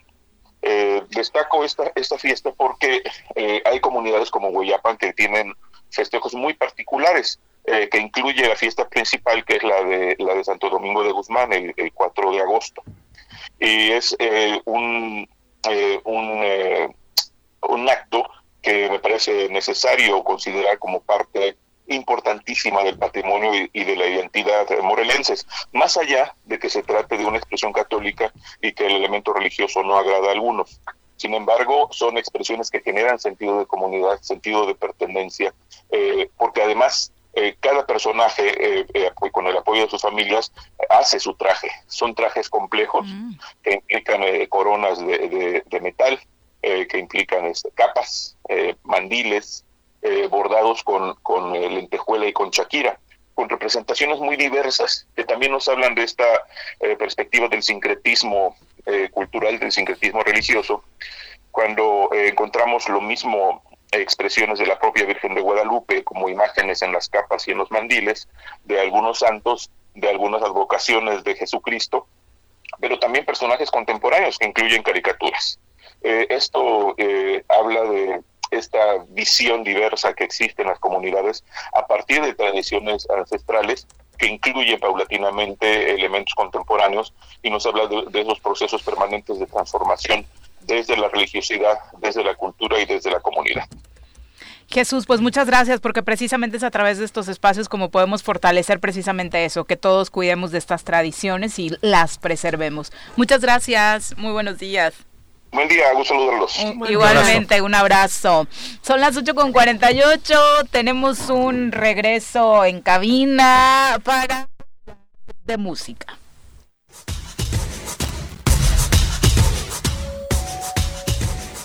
Michael Jackson, Elvis Presley, Coldplay, Black Sabbath, Daddy Yankee, Juan Gabriel, Red Hot Chili Peppers, Shakira, Led Zeppelin, Rihanna, ACDC, Luis Miguel, Kiss, Scorpion, Queen, David Guerra, Muse, José José. Desde los Beatles hasta el Chente. Desde Metallica hasta Morad. Que no se te pase. Conoce la trayectoria de tus artistas favoritos hoy en la música. En el choro. Reach out and touch faith. Mi querido Marcerrillo, ¿cómo te va? Muy buenos días, qué gusto tenerte en cabina. Muy buenos días, Viri. Pues yo también estoy muy contento de regresar aquí a, al Choro Matutino y además en versión matutina, porque la última vez que estuve por acá. no, bueno, era matutino, no vimos vespertino, nocturno. Nocturno, este, 24-7 y todo Las drogas destruyen, definitivamente. Hace como dos pandemias que no nos veíamos. Ay, sí. Oye, pero le decía a producciones que eh, la figura que se nos acaba de ir en México merece musicalmente un espacio, ¿no? Totalmente, es, eh, es relevante, muy relevante. Eh, es la última gran figura de la música ranchera de México y que llega, por supuesto, em, el apogeo de su carrera llega en una época en la que ya no estaba el clímax de esta música. Entonces, ese, esa es su gran valía, que cuando esto ya empezaba a sentirse como que podía venir a pique, a partir de su voz y de sus producciones, esto volvió a, tener auge y tuvimos todavía música de mariachi hasta los 80s, 90s, gracias a, Vicente Fernández, por supuesto. Y además ahorita hablará seguramente de cómo se fue reinventando, ¿no? Así es. En muchas etapas ya de su exitosa carrera de Vicente como figura, creíamos que, bueno, ya nos íbamos a quedar con las rolas viejitas y de pronto, estos celos me hacen daño, ¿no? Y, fue de, wow, otra vez voy a cantar una nueva de Chente, ¿no? Así es, así es. Pues vamos a escuchar tantito esta pieza que es de sus más célebres y ahorita seguimos platicando de él y traiciones se fueron consumiendo las botellas, pidieron que cantara mis canciones. Y yo canté unas dos en contra de ellas esta, esta faceta de, de Vicente, eh, también lo habíamos platicado, de pronto pues no era compositor, pero sabía elegir a la perfección sus rolas. Sí, mm. sí, eh, además eh, tiene una voz muy privilegiada que es muy complicado tenerlo. Por ejemplo, en esta canción Mujeres Divinas que acabamos de escuchar, la, la canción misma demanda una voz muy suave, muy dulce, muy delicada, y que no es la típica voz que que aquí ya la suelta más en esta parte que escuchamos de fondo, que se tiene en la música mariachi, que es esta voz que sale desde lo más profundo del... Desgarradora, ¿no? sí. Con toda la potencia. Esta, esta canción no, no demanda esa potencia, sino es una voz sutil que tiene que salir con esa suavidad para sugerir ese estado como de enamoramiento perpetuo un poco que sugiere la, la canción, ¿no? Entonces, él, él tenía ese y que ahora que lo dices, Vicente lo hace mucho, ¿no? O sea, suele dar estos tonos más sutiles en muchas de sus canciones románticas, ¿no? Y de repente en otras, ¡pum!, te suelta el, vocerrón, ¿no? y, y, además, como bien comentabas en, en, en, la intervención pasada, pues eh, él se supo adaptar muy bien a los tiempos y, y, e ir llevando esta música de mariachi y esta música ranchera a esta mezcla de pop. De hecho, eh, me parece que su hijo Alejandro aprovecha esa virtud del papá para después eh, él hacer su propia carrera, ya con sus propias virtudes tampoco lo vamos a demeritar, pero creo que se apoya mucho eh, aprendiendo del padre, como muchos lo hacemos, ¿no? Entonces creo que lo que hizo eh, musicalmente Vicente Fernández es, es, muy relevante por e, ese, repito, el manejo de la voz y también el saberse adaptar a la, a la época, eh, por ejemplo, de, él ya incursionó en televisión, que era algo que no fue común para los otros ídolos de la música ranchera. Eh, él tuvo un programa con Lola Beltrán, por ejemplo. Ah, sí, eso no lo, no recordaba. No lo, tenía registrado yo tampoco. Y este... Y, precisamente ellos este, fueron como los últimos que dieron ese, e, e, ese impulso a la música mexicana. En cambio, las otras figuras de la música ranchera... Sobre el cine. Son más del cine, exactamente. Que también él hizo mucho cine. Sí, Pero más mm, mediano.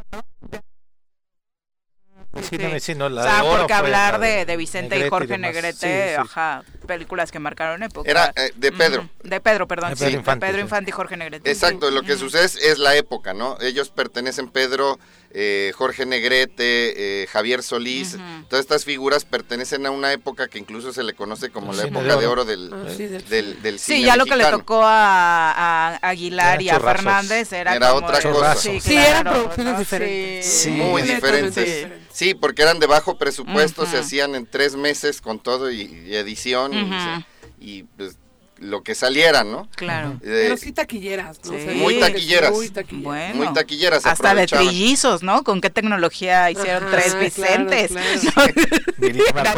pues sí. Así es. Oye, y, y como solista pisa el, la, la Plaza México y como solista va a la Azteca y lo llena. Sí.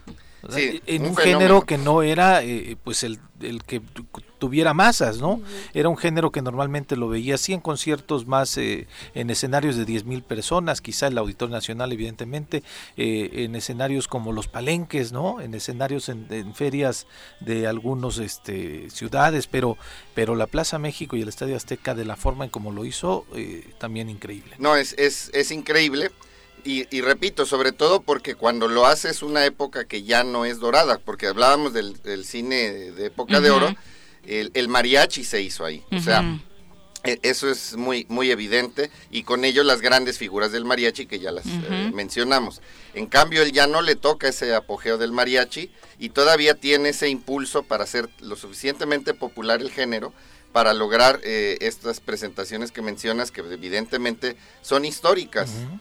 y, y, toda la trayectoria, tener Grammys, por ejemplo, también en esa música, en esa época, no era fácil, porque Grammys latinos vale, o sea, claro. ahí, pero él tiene Grammys americanos. americanos. Y eso eh, eso es y era un creo que solo una o dos categorías que se les daba a los latinos y era como lo top de lo top no así es tiene estrella en el paseo de Hollywood o sea hay cosas muy interesantes en la en la carrera de Vicente. Digo que, que de pronto nos vale un poco lo que piensan los gringos de nosotros, a, algunos, pero sí fue muy emblemático que Joe Biden pusiera un, el, presidente de los Estados Unidos un mensaje por la muerte de Vicente, ¿no? Sí, porque él también empieza lo que hoy es el, el nuevo espacio de la música de mariachi que es precisamente eh, los Estados Unidos. O sea, tú revisas las figuras, eh, vaya, el mariachi Vargas de Tecalitlán, no vamos más lejos donde tiene más gira y donde hace más lana es en Estados Unidos. Allá les pagan lo que aquí no les pagan, ¿no? Eh, vamos a escuchar otra rola antes de cerrar. Y que me ha colmado de dicha y amor. Hermoso cariño, hermoso cariño ya estoy como un niño con nuevo juguete. Ah, yo recuerdo mucho, digo, no sigue existiendo, cuando iba a quedarme a casa de mis abuelos maternos, o sea, era como un poco de, mejor no voy a este fin porque sabía que a las 6 de la mañana mi abuelo ponía la radio y era la hora de Vicente, ¿no? no sé si En el 88 era esa, fue mucho tiempo todos los días, por la mañana. Okay. bueno, pero también qué repertorio debes de tener de una hora eventualmente, ¿no? Sí, sí, sí. Sí, es que eh, además se adaptó ahora en la parte de la industria discográfica una época en la que ya estaba muy consolidada. Eh, las grabaciones son de mayor calidad, también ahorita que nosotros tenemos la posibilidad de escucharlo exactamente en audífonos aquí en cabina. Eh, se, nota la diferencia con respecto a precisamente la generación precedente, es de mucha más calidad y lo podían hacer también rápido. Es una época en la que Vicente Fernández, hablabas de eh, Toño Aguilar, empezaban también los Tigres del Norte, eran cuates que hacían discos cada año. Claro porque ya, ya el, eh, y de calidad, a diferencia del cine que se hacían cada tres meses, pero eran malas películas. Aquí era otro rollo, ¿no? La industria discográfica tuvo un impulso muy interesante. Sin duda. Podríamos quedarnos hablando durante horas, desafortunadamente el tiempo se agotó, Omar. Muchísimas gracias por estar con nosotros. Eh, ¿Algo final que quieras compartir sobre Vicente? No, pues eh, evidentemente lo que comentaba, su, su trayectoria internacional. Hablábamos del impacto de los Estados Unidos, pero también habría que hablar del impacto de Vicente Fernández en América Latina. Claro, bueno. Porque también su música eh, fue retomada en muchos países, principalmente en Colombia. Sí. Ese gran boom que tiene eh, México en Colombia, una parte importante. Es un hay que dársela a Vicente Fernández. Sin duda. Mirel, muchas gracias por acompañarnos también. Pepe, muchas gracias, por compartir. Eh, ojalá se repita más seguido esta pues, participación, Omar. Si tus tiempos lo dan, ¿te parece? Venimos en 2022 con todo, Viri. Genial. Ya nos vamos. Que tengan un extraordinario día. Mañana en punto de las 7 los esperamos por acá. ¡Uy! ¡Se acabó! Pues así es esto. Esta fue la revista informativa más importante del centro del país. El Choro Matutino. Por lo pronto, el Choro Matutino.